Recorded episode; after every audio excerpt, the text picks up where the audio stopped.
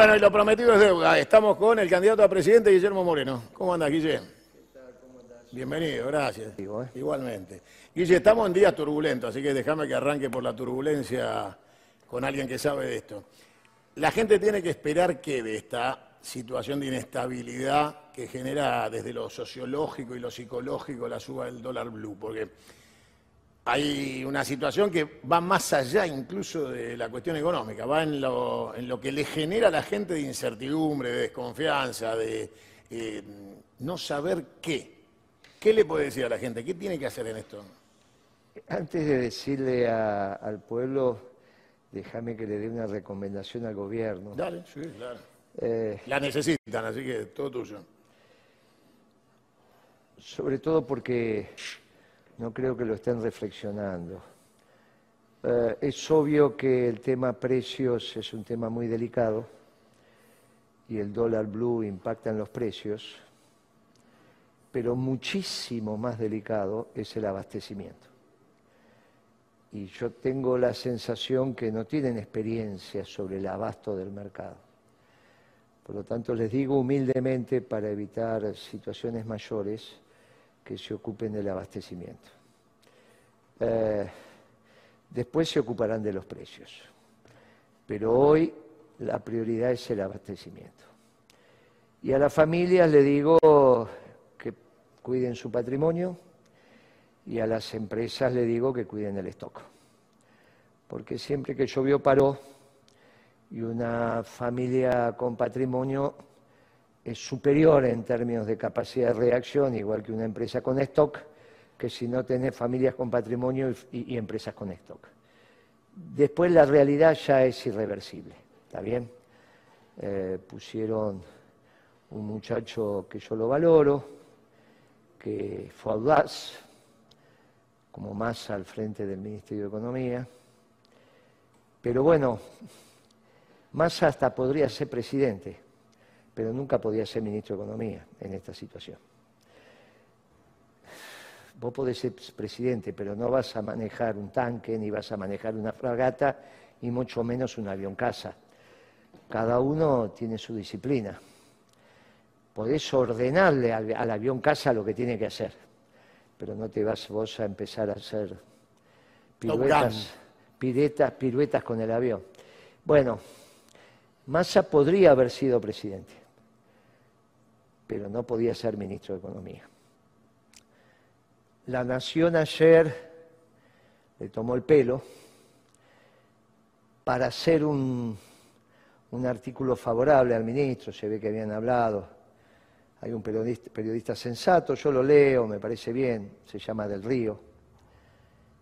Empezó a hacer una crónica de lo que había acontecido con Massa, que se levantaba temprano, que trabajaba todo el día, que estaba atento a todo, que sabía todo, pero de repente dijo, salió muy entusiasmado de una mesa de dinero y no podía creer la velocidad a la que trabajaban los operadores.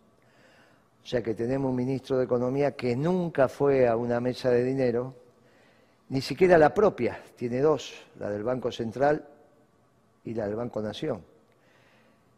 Bueno, tendría que haber empezado para desasnarse yendo a la propia, no pasando vergüenza y yendo a otra y viendo a los operadores y quedar sorprendido por la velocidad con que operan. Que no es cierto, operan a la velocidad normal de una mesa de dinero. Pero eso indica que a veces la propia realidad te va llevando. Yo creo que hubiese sido un buen presidente. Y quizás en algún momento lo sea. Lo que creo que fue una audacia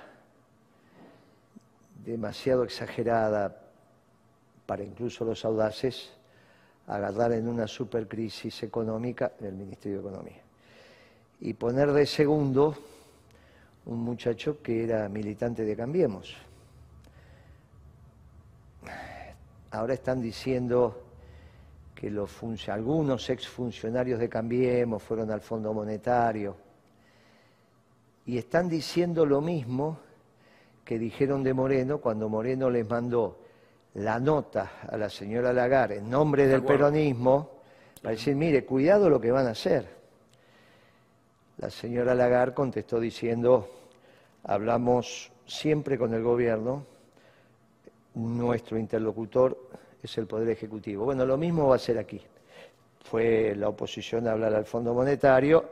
El Fondo Monetario no tiene otra alternativa que contestar nuestro interlocutor, es el país. Eh, pero el argumento es el mismo, no que esto, que aquello. No solo la política económica es la misma, sino que los argumentos en el deterioro que se van dando son lo mismo. Con lo cual, esto terminó como nosotros dos dijimos que iba a terminar, con el colapso total del frente de todos. Así es. Yo, en, e, estos momentos, dice, vos sabés que tu palabra, con respecto al sistema de comercio interior, precio, abastecimiento, es la que más cotiza en bolsa. No hay ninguna duda que en la Argentina hoy hay una revalorización de tu gestión, de tu figura, de tu imagen, porque la gente percibe una catástrofe en materia de comercio interior. Tuvieron acá varios de, los supermercados chinos, los presidentes almaceneros de la provincia de Buenos Aires. Un solo dato que parece absurdo, pero le han fijado precios justos a los mayoristas, que termina siendo ese precio justo el piso de compra de los minoristas, con lo cual el minorista está fuera de la cadena, nunca puede cumplir con el precio justo cuando es su costo. Entonces, han generado una distorsión irreversible. si me perdonás, es porque no entienden que hoy el abasto de la Argentina, por eso empecé diciendo preocúpense del abastecimiento, que hay cadena corta y cadena larga. La cadena corta es del productor, fabricante, al, hipermercado, la cadena larga es donde están los autoservicios mayoristas o el reparto. El, Molinos no va al almacén no podría ir al almacén por un problema de estructura. Puede ir a Carrefour porque le baja el camión. Se lo deja ahí y se va. Claro, le baja el camión. Ahora, un almacenero no puede comprar un camión aceitera general. Por eso están los mayoristas. Los mayoristas, distribuidores mayoristas, no son un incordio en el mercado. Están porque cumplen un rol. Ahora, como ellos se arreglaron con los autoservicios mayoristas, dejaron afuera al almacén. A su vez, algunos autoservicios mayoristas decidieron poner negocios de proximidad, vos los estás viendo. Bueno, no, no, no, los Diarco, los, Y entonces, ahí hay una competencia muy extraña que se está dando. Una competencia rara donde la cadena larga quiere ser corta y no lo va a ser, porque en realidad cuando Diarco hable los negocios de proximidad, vas a tener el costo del almacenero con un problema. El almacenero es más eficiente, muchísimo más eficiente que el negocio de Diarco. Diarco quiere ganar el espacio trasladando precios y jugando a pérdidas sobre esa unidad. Pero el que está en la caja no es el dueño, el almacenero es el dueño. pero entonces, esto ya lo vivimos. Yo te lo digo porque eh, tengo algo de experiencia, no en ese rubro, en el rubro ferretero, y a la larga Claro, el rubro ferretero es mucho más complejo de administrar. Yo solo tengo 14.000 artículos, una ferretería tiene 70, 80.000 artículos. Hay negocios que necesitan del dueño mirando la hacienda, viste que engorda el ganado. Y entonces vos tenés que preservar las dos cadenas. ¿Qué tiene que hacer un secretario de comercio? Administrar las dos cadenas porque vos precisás al almacenero no solo para el abastecimiento. Para el crédito. Para, no, pero incluso para tener la luz prendida. A las nueve cuando todos apagaron y vos lo único que está prendido en la esquina es el almacenero. Entonces esos negocios de proximidad son los que tejen la red social. También son los que tejen los kioscos, los almacenes, las gomerías, las estaciones, las estaciones de servicio, pero aparte miles de puestos de trabajo. Entonces es una es una sin razón lo que hicieron, producto desde conocer cómo funciona la economía. hoy, estaba, hoy estaba comiendo, acá vos me podés desasnar que has andado en muchos países, muchos más que yo. Hoy estaba con un cliente, no teníamos tiempo de encontrarnos, nos encontramos a mitad de camino en, un, en una confitería, un bar. Yo llegué tres, cuatro minutos más tarde y dice, ya pedí, ¿eh? Digo, ¿qué pediste? Eran las once de la mañana. No, no, tengo algo de hambre, me pedí un café con leche y un tostado. Y yo digo, bueno, entonces tráeme un té, te voy a acompañar con el tostado. Y yo le digo, che, vos que tenés negocio, tienes negocio en México, en Chile, en Perú, en... este tostado, ¿hay en el mundo? Se me quedó mirando. Digo, vos sabés que yo nunca pude comer un tostado, no vi que se coma. Es una casi una originalidad argentina. Y la máquina también. O sea, es entonces las economías, ¿por qué te cuento esto del tostado? Porque hay especificidades, hay originalidades. La economía argentina tiene singularidades. Esta extraordinaria red de negocios minoristas, hay que cuidarlos. el gran error de los 90 fue permitir los hipermercados en las zonas urbanas. Porque ni en Francia se permite. Están afuera. Claro, porque se llama Carrefour, ¿no? afuera de París. Claro, cruce de camino. Entonces vos decís, mirá, bueno, ya está. Ahora los tenés, ya está, no hay ningún inconveniente. Y lo que está, está. Es como el problema que tenemos, lo de Tierra del Fuego. Ya está el régimen, ya está, listo muchachos, lo que está, está. Ahora, lo que vos tenés que incentivar es que lo que también está de pequeños locales comerciales estén. La red de kioscos es fantástica. En la esquina de mi casa hay una hora de 24 horas. Estaba oscura la calle. Ah, Ahora está, vos no, pero ese está 24. Y está. Te saca de un apuro, está alguien que tiene un problema. Hay algo con luz. ¿Entendés? Esa red es muy importante, muy importante. Déjame que te muestre algo. Diré, le voy a pedir las fotos de los 430 productos que chequeamos 430, hice un informe especial, dice, de los 430 productos. Me muevo para mirarlos bien. Sí, que yo pude contabilizar personalmente, ¿eh? con la marca del supermercado, hipermercado que te los vende. ¿no? Eliminación absoluta de la oferta en góndola, no hay oferta en góndola, monopolizan la oferta. Y hay algo que yo te quiero preguntar puntualmente de esto que te voy a mostrar. ¿Estamos listos? Bueno, Carrefour, que es la marca de la que te hablo, tiene 430 productos en góndola fuera de precios justos. Las góndolas de precios justos están vacías. Y ellos han creado un mecanismo de abaratamiento con su propia tarjeta, la tarjeta Carrefour. O sea, el gobierno, ahí está, mira, empecemos a pasarlo para que los vea Guillermo. ¿eh? Andá fijándote la variedad, Guille, ¿eh? de todo hacen. Hacen polenta, queso, papa, eh, bolsas de residuos. Se llamaba eso en una época marcas blancas, o sea, hay empresas que producen para la marca específica. Son en, este, en el caso de la Argentina se da, y hay algunos fábricas de marcas que a su vez, como tienen capacidad eh, productiva ociosa, le hacen para la marca. Pero si no había empresas específicamente armadas para hacer marcas blancas, que son estas. Ahora, la situación es que hoy existen estos productos en góndola de la marca Carrefour, pero no existe la oferta de otros productos que han desaparecido de las góndolas, que son los de precios justos, o los de precios cuidados, precio, el nombre que le quieran poner. Con lo cual, ellos te crean su propia cadena de abaratamiento. Tu propio precio justo con su fidelización, su marca y su tarjeta. Y te venden el sistema financiero también. Está bien, está bien. Bueno, Ahora, yo pregunto, si vos sos el secretario de Comercio, Guillermo Moreno, ¿cuánto tardás en enterarte de esto? No, pero eh, inmediatamente te enterás porque a su vez Muéstrenle a Guillermo el, cartel donde Carrefour ofrece el servicio. Perdona que te cierro acá. En general te venían a, informar. Dame un segundo, porque ¿sabe que lo más descarado?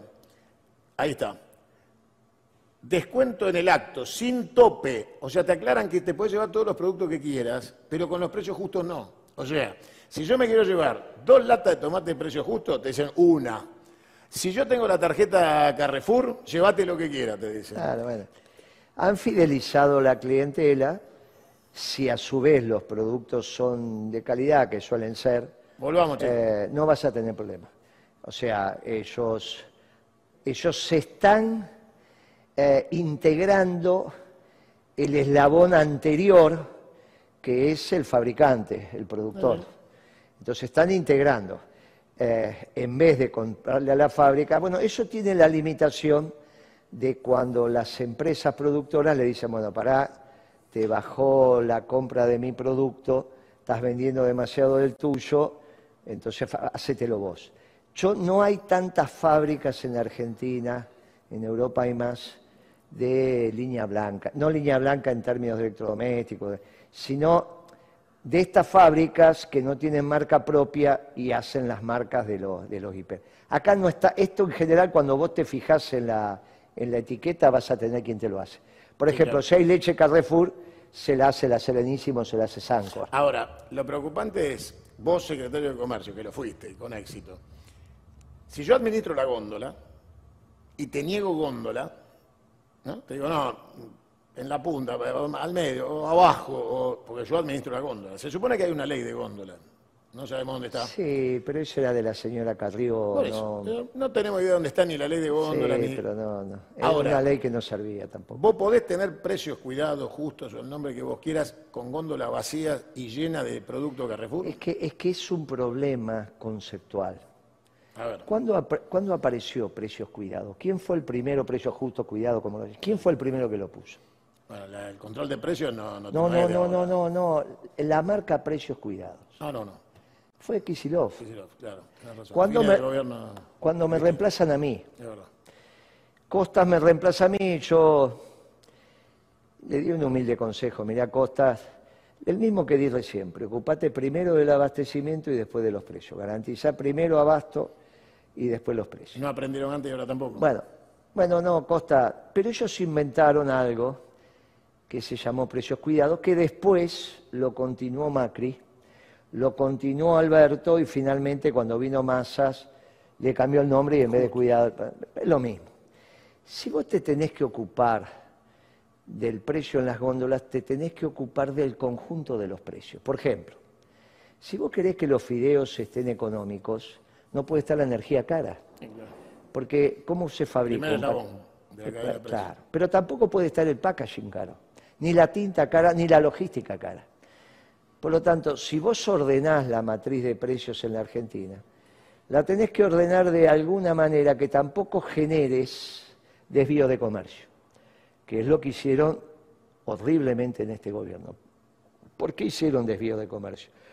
Porque al abaratar los precios en términos proporcionales, solamente en los hiper, trasladaron clientela de los supermercados chinos y negocios de proximidad. Claro, eso se llama desvío de comercio. Está mal, viola la ley. Un funcionario no puede hacer eso. Tiene que garantizar que el diferencial de precios tenga que ver o con estructura, o porque hay un eslabón más, o y lo tiene que explicar al margen del marco legal. Los tenés que explicar con tu propia ética profesional. Porque si vos haces desvío de comercio, ¿quién te garantiza que tu decisión es honesta? Por supuesto. ¿Está bien? Entonces, vos viste las estadísticas ayer, salió en todos los diarios, creció el comercio en los hiper, bajó en los negocios de proximidad y en los super. De hecho, compensa el traslado. los super chinos están cerrando. Sí, sí, en mi época abrían. ¿Te acordás que estaban los de cortina azul y los de cortina roja y se peleaban entre ellos? Uno de Taiwán, otro de la República Popular, bueno, no importa, es tema entre ellos. Pero, eh, problema de ellos. Pero lo que había era una competencia, incluso llegabas a tener en la cuadra dos supermercados chinos, uno en una punta y el otro en el otro. Uno agarraba de, de las manzanas para allá y otro. Bueno, vos necesitas la actividad comercial secretario de Comercio es virtuoso si hay actividad comercial. Pero vos no tenés que generar desvío de comercio en función de, un sendero, de una formulación, de un espacio, de una manera de comercializar. Obviamente que también es cierto que los hipermercados tienen un costo enorme en infraestructura. ¿eh? Vos tenés que tener 10.000 metros cuadrados todos iluminados, con frío, cantidad de personal, repositores por eso eso de la ley de góndola, donde vos te metiste a ordenarle la estructura de la góndola, es típico una tontería socialdemócrata de Carrió. Pero como tuvimos un gobierno socialdemócrata, todas esas cosas le parece que son progresistas.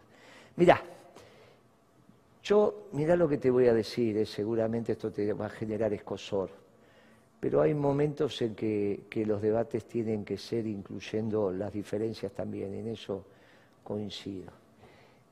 Yo, yo soy lector del diario La Nación, entre otros, desde hace muchísimos años. Eh, entre otros, yo si te digo lo que pago de diario por mes te va a dar vergüenza, porque me gusta leerlo todavía a la mañana. papel, Y aparte el diario es mi amigo, ¿viste? Qué sé yo, debo ser el mejor cliente. Yo recibo dos por día. Está arriba de 20 mil pesos de diario, es una cosa disparatada, disparatada.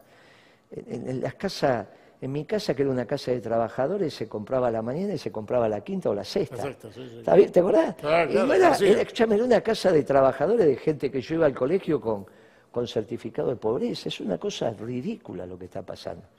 Vos antes metías la mano en el bolsillo y pagabas el diario con el diario. Ahora no andás con 20 mil pesos porque aparte es tanta plata que... Bueno, pero recibo la Nación. La Nación tuvo una conducta muy interesante durante el gobierno de Macri, cuando el presidente de la UCR, Cornejo, a la sazón Cornejo, ahora candidato a gobernador de Mendoza, dijo Mendoza libre. ¿Te acordás, Mendoza? El que le salió a contestar fue Escribano, en un artículo muy largo, que fue de, Godoy Cruz a Escribano. Godoy Cruz fue el primer gobernador mendocino que planteó cierta autonomía, incluso le permite el paso de regreso al ejército del Libertador, pero que no acampe. Vos esto lo sabés muy bien porque son estudioso de esos temas. Pero bueno, Escribano le hizo de, de Godoy Cruz a Cornejo y le explicó por qué estaba mal. Y está bien. El único que le contestó, le contestaste vos, le contesté yo, pero le contestó la Nación en un artículo Nunca de una página. no le pidieron el desafuero a la Cámara de Diputados. Bueno, por eso, vos le contestaste, yo me acuerdo, yo le contesté. Pero bueno, le contestó la Nación que hay que reconocer. Estuvo bien. ¿Qué hizo la Nación sábado y domingo? Primero reivindica las políticas socialdemócratas vinculadas a la evolución del pensamiento marxista, para ellos evolución, diciendo, bueno, mire, hay un pensamiento europeo que ya plantea cierta equidad en la sociedad, pero entendiendo las reglas de juego de mercado. Y él asocia las reglas de juego de mercado, la nación es la nación, sabe de economía lo que sabe, con los liberales o los conservadores, cuando en realidad son los neoliberales, porque es la escuela austríaca. La escuela austríaca tiene dos riendas, que son los, que es el capitalismo de los banqueros. Capitalismo de los banqueros, cuya fundamentación teórica en la escuela austríaca tiene los neoliberales y los socialdemócratas.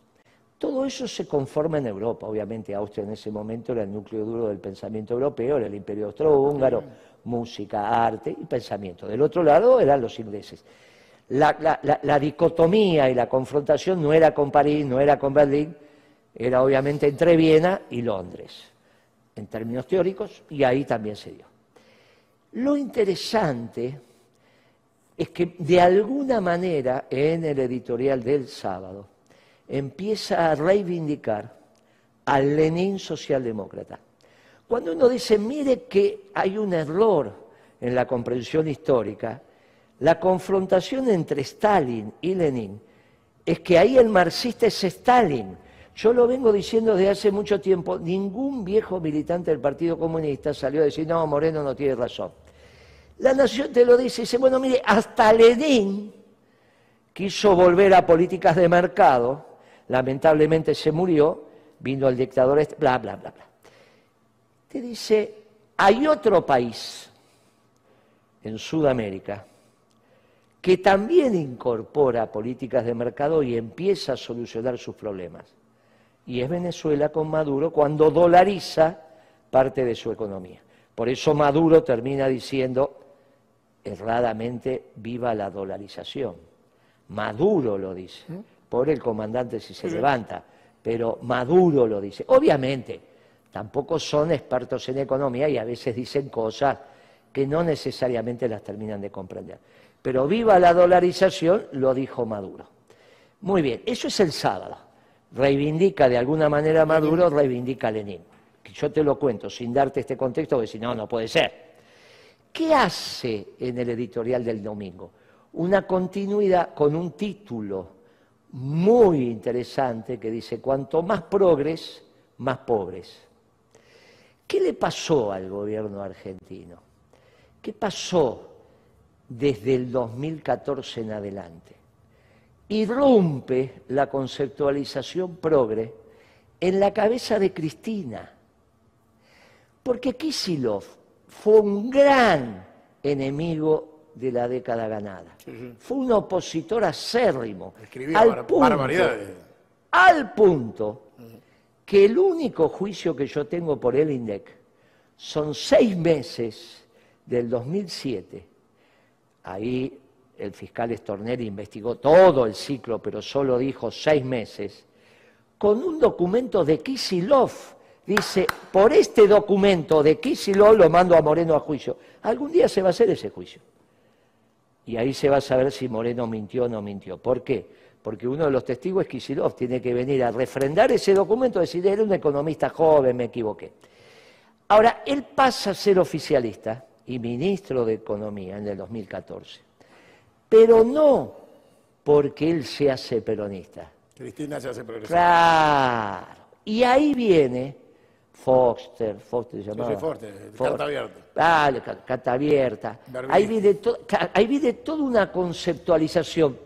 Ahí viene Álvarez Agís cuando empieza a También, decir, claro. yo no soy peronista ni kirchnerista, soy cristinista. Es cierto. Bueno, no hay duda, porque los neoliberales y los socialdemócratas, ¿quién es neoliberal? Y no hay duda que Álvarez Agís es el economista de los banqueros. Vos te fijás en la página. Pero Alba- de alguna manera los socialdemócratas, con Kicillof a la cabeza, puro. claro, también lo son. Por eso no hay, no hay una discontinuidad, sino hay una continuidad entre Kisilov y Pratgay. Y hay una continuidad entre Lacunza y Guzmán, sí, sí. como hay ahora una continuidad con Massa, que terminan hoy en C5N haciendo una publicidad contra esos tres economistas que nuestro representante del fondo dice que son antipatria, y me hizo acordar cuando yo le mandé la carta a la señora Lagarde, en nombre de los economistas del Perón, y dice, mire, guarda lo que van a hacer. Bueno, la señora Lagarde dijo, mire, hablamos con el gobierno. Bueno, yo le mantengo, yo le mandé la opinión técnica y nombré tres negociadores. Lo nombré a Chaliú, lo nombré a Perelmiter, que lamentablemente falleció, que era el economista de Scioli. Chaliú era el economista de alguna manera vinculado a- más, más cerca a mi espacio. Perelmiter vinculado a Scioli. Y lo mandé a, a Guillermo Nielsen, que era el economista vinculado a Massa. Sí, sí. En esa época era el economista de Massa. Designé esos tres economistas para que tomaran contacto formal con el fondo, no alegato de oreja, formal con el fondo, para decirle, mire, están metiendo la pata. La realidad es que metieron la pata. La continuidad es tal que hasta los argumentos son los mismos. Si vos tenés razón en tu política, tenés que darle un lugar a la oposición para que vayan a discutir las situaciones con el fondo. No lo hizo Cambiemos, no lo hace ahora Alberto de, Fernández. Es un error. Si ellos le dar- dieran continuidad a la discusión de fondo con el fondo, me hubiesen invitado a mí como economista opositor. Vamos a armar una delegación. Los economistas de- del gobierno, los economistas del gobierno, y va Moreno también, a discutir, a discutir con el fondo. Mire, muchachos, la Argentina va a seguir. Vamos a ver qué hacemos. El fondo tiene que firmar con el gobierno, porque ese es el estatuto. Ahora, te puede escuchar. Pues sí, mire, si el gobierno lo autoriza, escuchamos a todos los economistas. Si no, tienen que venir y te escuchan por abajo, te dicen cosas por abajo, te llaman, te mandan un mail sin escuchan membrete. Pero no es, lo que, no es como se construye un país. Ahora, cuando nosotros llegamos a este estadio de la renuncia del presidente, es que la economía ya llegó a su final. Por eso lamento que el peronismo siga perdiendo sus cuadros y en este caso le toque a Massa. Yo vi un acto ayer, antes de ayer, no sé bien cuándo lo hicieron, creo que lo hicieron el sábado, salió el domingo pequeño en los diarios, un acto de la señora Taldosa Paz, pero es, es imposible, ahí estaba el jefe de gabinete, estaba... Ese grupo político tiene que esconder a Alberto. No puede decir, no, nosotros, ¿qué dijo Tolosa Paz? Bueno, vamos a tratar que Alberto entregue este, el mando a uno, porque sin victoria no hay 2023, victoria de victoria, no victoria de victoria Tolosa Paz. Bueno, no importa. Imposible, tienen que negar a Alberto. De la misma manera que Angelos. Negó Alfonsín. Claro. Sí, sí. El lápiz rojo. Claro, ¿y cómo lo niega? Echándole al ministro de Economía. Bueno, pasa lo mismo. Niegan ahora a Alberto, tiene que quedarse fuera de la reelección. Alfonsín no podía porque en ese momento eran seis años y a casa. Ahora son dos de cuatro. Él es un presidente con cuatro. Mirá, Macri fue un intentó ser un presidente de ocho años, pero en el medio le tuvo que, tuvo que cambiar el packaging. De Cambiemos pasó a Juntos por el Cambio. El frente de todo está terminado. Está decididamente. Nadie puede hacer política en el frente de todo sin esconder a Alberto. Muy bien. En este esquema, lo mismo le va para Massa. Ahora está diciendo, no, porque Massa va a ser el candidato de Cristina, entonces la cámpora. Y me hacen todas unas galimatías que no tienen ningún sentido. Porque la realidad se está imponiendo. Y hoy vaya tenés un dólar negro, el blue, como lo quieras llamar, que está mal cuando el, presidente del Banco Central dice que no, pero ¿cómo voy a allanar las cuevas? El 40% de la economía argentina es negra. Por lo tanto, vos tenés una economía 100%, factura 100, 60 blanco, 40 negro. Si vos no le das financiamiento a través de las cuevas al 40% de la economía negra, se te cae la economía negra y ese 40% de la economía. Ahora, para que haya un 40% de economía negra, IPF vende en negro. No te digo Shell, porque que Shell ve, bueno, IPF, con la cámpora, vende en negro. Porque son, son las reglas del juego, de cómo se armó hasta que... El Estado paga sueldos en negro. para que el crecimiento sea blanco. Vos tenés que manejar la economía y la economía se maneja en el subtotal de la factura. Por eso yo con Echegaray no tenía, alguna vez Echegaray se, después escribió, dijo, no, un secretario de comercio me explicó, digo, Echegaray, yo llego hasta el subtotal. Del subtotal al total es tuyo, porque es donde están los impuestos. Ahora, ojito, que porque vos hagas cosas en el total de la factura, me tires la economía abajo, porque te vas a pelear conmigo. Porque mi trabajo es mantener la economía viva. ¿Está bien? Viva. Circulando. Viva. Ahora te hago una pregunta, porque vos marcaste un semáforo rojo, clarito, que el que quiere escucharte te escucha y el que no sigue largo. Pero vos acabas de decir, ojo con el desabastecimiento. Claro. Hay, o hubo ya momentos, algunos días, donde se ha producido desabastecimiento de distintos productos, no constante, pero sí faltaron una semana, eh, cinco días, tres días, diez días, que se notó que no había. Si se rompe el abastecimiento, ponerlo en marcha es como arrancar un tren de cero en la terminal y le cuesta arrancar, tirar del peso muerto, hasta que llega otra vez a la velocidad, tarda un rato. ¿A cuánto estamos de un posible desabastecimiento según tu interpretación para que después tarden a arrancar otra vez la economía, a moverse? Vos decís, miren, Peor que la inflación es el desabastecimiento. Es mucho más grave que lo que vos decís. Por eso aprovecho tu programa que gentilmente me brindas estos minutos para aclarar. La Argentina es un país centralmente urbano. Casi no hay economía de subsistencia. El 5% de la economía de subsistencia. Por lo tanto, para sobrevivir, vos tenés que ir al mercado y tienen que estar los productos. Para vos darle la leche a tu niña, mañana tiene que estar en el mercado. Seguramente sos un tipo prudente, entonces tenés dos sachets, tenés esto, bueno, tenés 15 días, 10 días de abasto. Después no tenés más.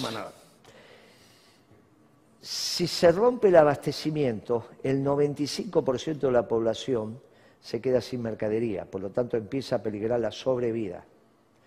¿Por qué Venezuela aceptó la dolarización? Porque corrió del abastecimiento al ABC1 le dijo, bueno, compren en dólares, vendan el dólar, qué sé yo, y todo ese conflicto del ABC1 desapareció.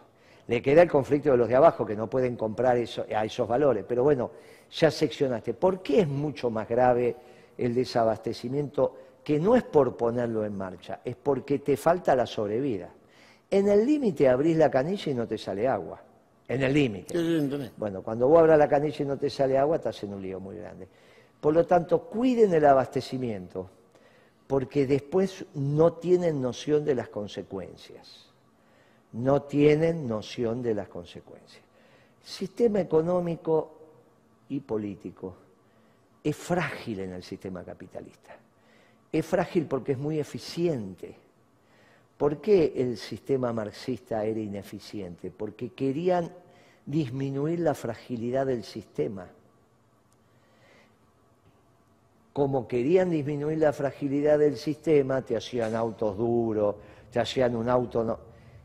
Claro, el sistema financiero marxista no quiebra porque lo poco que existía en el sistema capitalista, el sistema financiero es muy frágil. Por eso una corrida te termina con un banco, lo viste con Estados Unidos ahora. Ahora una corrida de gasoil te termina con el gasoil. Y una corrida, como me pasó a mí, de tampones femeninos, te arma un lío bárbaro. Nosotros empezamos a fabricar tampones acá. No fabricábamos tampones, venían de Brasil lo empezamos a fabricar. Vino el fabricante y me dice, mire Moreno, ya empezamos a fabricar, ya empezamos a tener stock. Hasta dentro de un mes no completamos. Ahora, una vez que tengo el stock, yo no puedo poner una caja más, sino tengo que hacer un depósito de 10.000 metros cuadrados. Así que necesito que vaya parando la importación para que yo pueda penetrar. Eran ellos mismos. ¿eh? Par y paso. Eran ellos mismos. El mercado hizo bien las cuentas y yo también.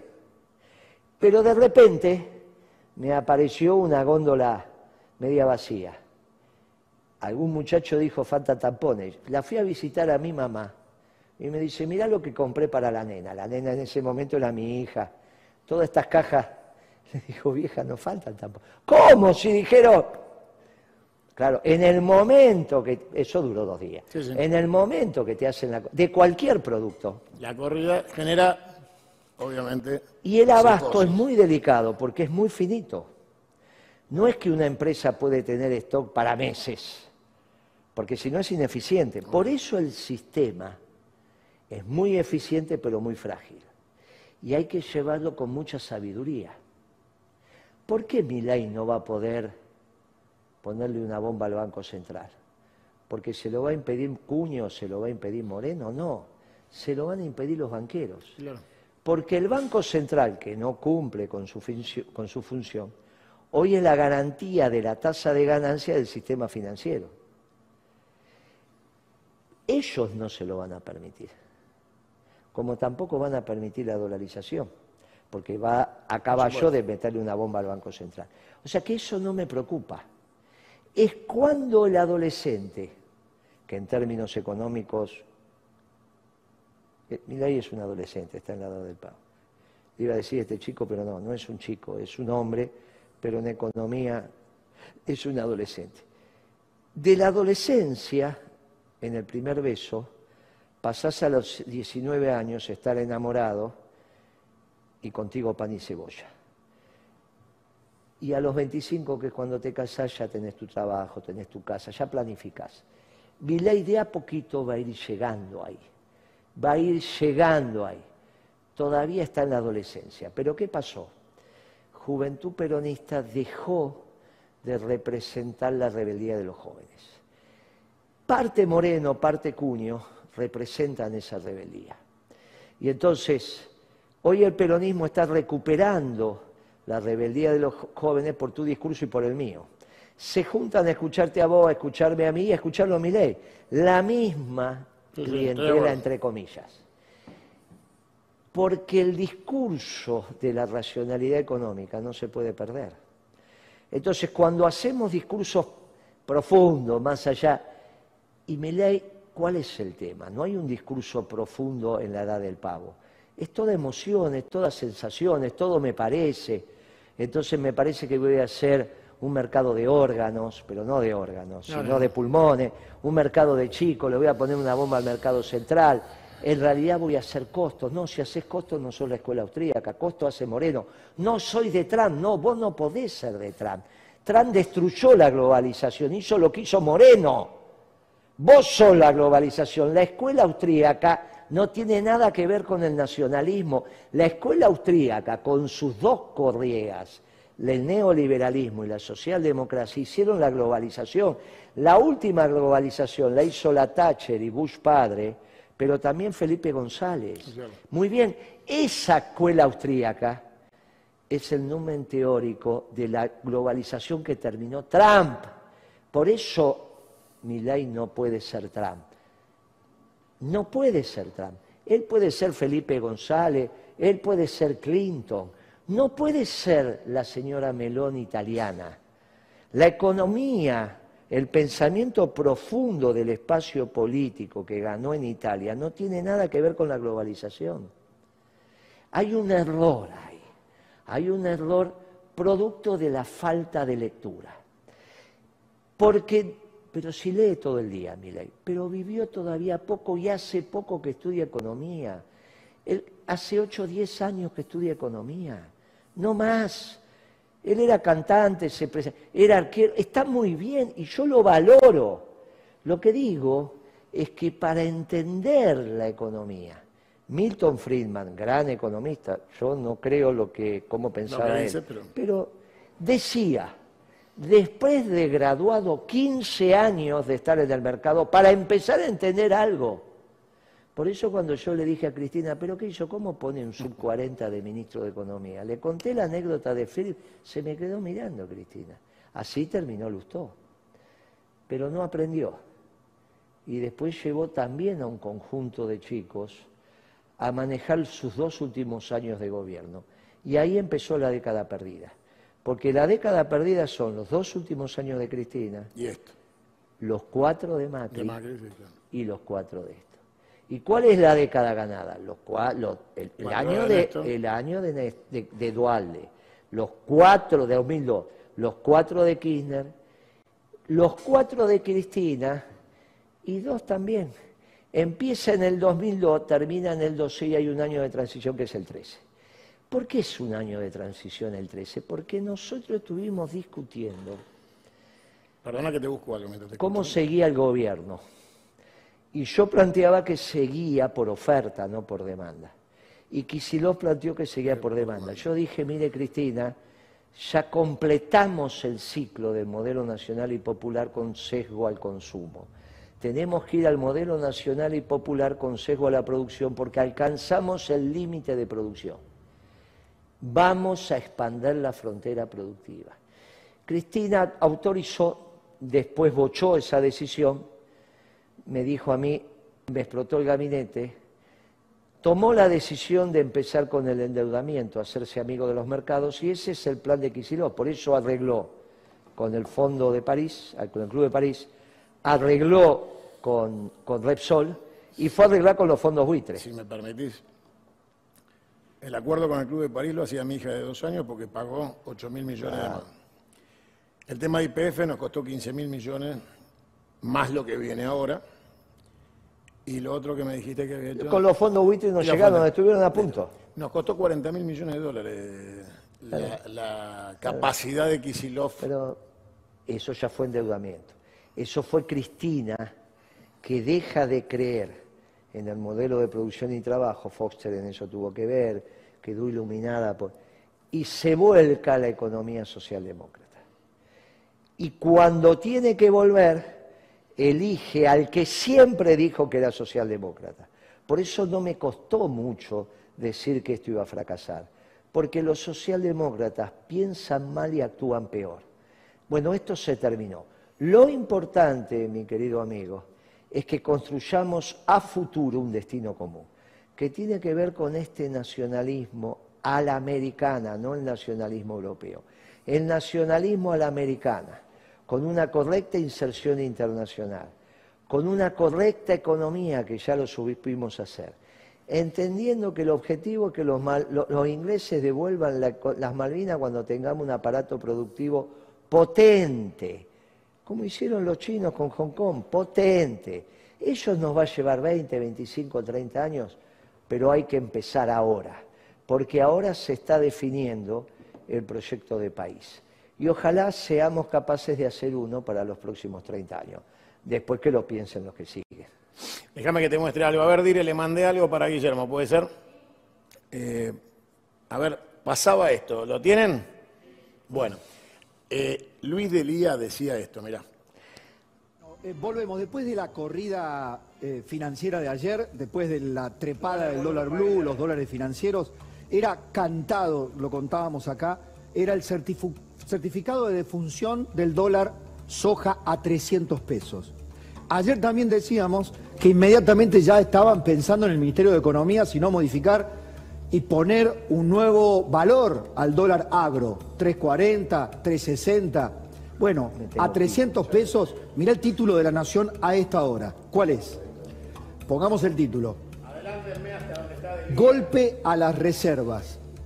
Se paralizó el dólar soja y el Banco Central tuvo que vender casi 200 millones de dólares. ¿eh? Eh, ese es el título entrando a la nota, pero en la portada es Golpe a las reservas, que eh, era crónica anunciada, Javier. Claro, y recién me decía un productor agropecuario con el que estaba chateando, Pablo, ¿quién va a vender soja si no se sabe cuánto pruebas? Pablo Delía contó cómo el gobierno de Cristina controlaba la inflación. Te lo adelanto, con una 9 milímetros en la mesa y lo escuchamos.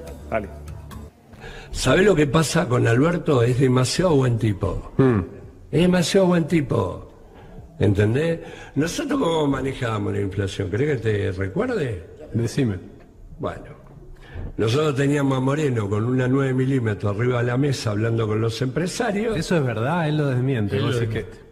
Nada, Pavada no, muchachos. ¿Pero a vos te parece que eso es una forma de hacerlo? No, yo te estoy contando cómo hacíamos nosotros. ¿Pero estás a favor de no esa estoy a favor de ah. eso. Y la otra variante era mintiendo en el INDEC. Había cinco y decíamos que había tres. Hmm. Bueno, así cualquiera controla la, inflación. Y vos decís que Alberto es demasiado buen tipo, que no hace ni eso ni, ni una cosa ni Alberto es un tipo honesto. Fíjate, un tipo que tiene 5.800 obras públicas, hizo 100.000 viviendas y no tiene una denuncia de corrupción, ni una, ¿eh? ni una. ¿Vos qué estás diciendo? ¿Que la denuncia de corrupción era real en el kirchnerismo? ¿Qué sé yo? no soy juez de nadie. Pensé que Ahora a los presos. ¿Y los bancos? Yo no te estoy hablando de los presos nuestros. te das cuenta, ¿no? Están en la desbandada. Bueno, a ver, estamos cargando un audio eh, de Luis Delía Mientras tanto, contame, ¿sabe más del día de vos que vos mismo? No, por eso me parece que el audio clarifica todo esto, pero no sé cuánto vas a Ya está, ¿está listo, chicos? Eh, ya va, lo tengo listo para el aire, me lo mandaste vos. Que cuando escuchaste esto antes del audio de Elía. No, yo a los que estuvieron presos los, respeto, yo los respeto. Hay que estar preso en las mazmorras de Macri. Eh, le dije a Delía, mirá, fue un exceso porque metiste a Kirchner, está muerto. Si Cristina eh, tiene que defenderse la corrupción, acá viene Julio Devido, viene el Ali, dice que la obra pública era corrupta. Devido lo sacamos porque la propia justicia le dijo, así que si Cristina, que se defienda a Cristina. Ahora el muerto está muerto. Por lo tanto, está mal. Y yo dije ayer en América, Kirchner no fue corrupto, no hubo obra pública corrupta obviamente su ministro era debido, y si de Cristina dicen que venga ella y se defienda, Delía tiene derecho a decir, pero... El a ver, que diga que esto Moreno lo manejaba así. No, pero acá está el audio. ¿Está el audio, chicos? Vamos, a ver el audio de Luis Delía.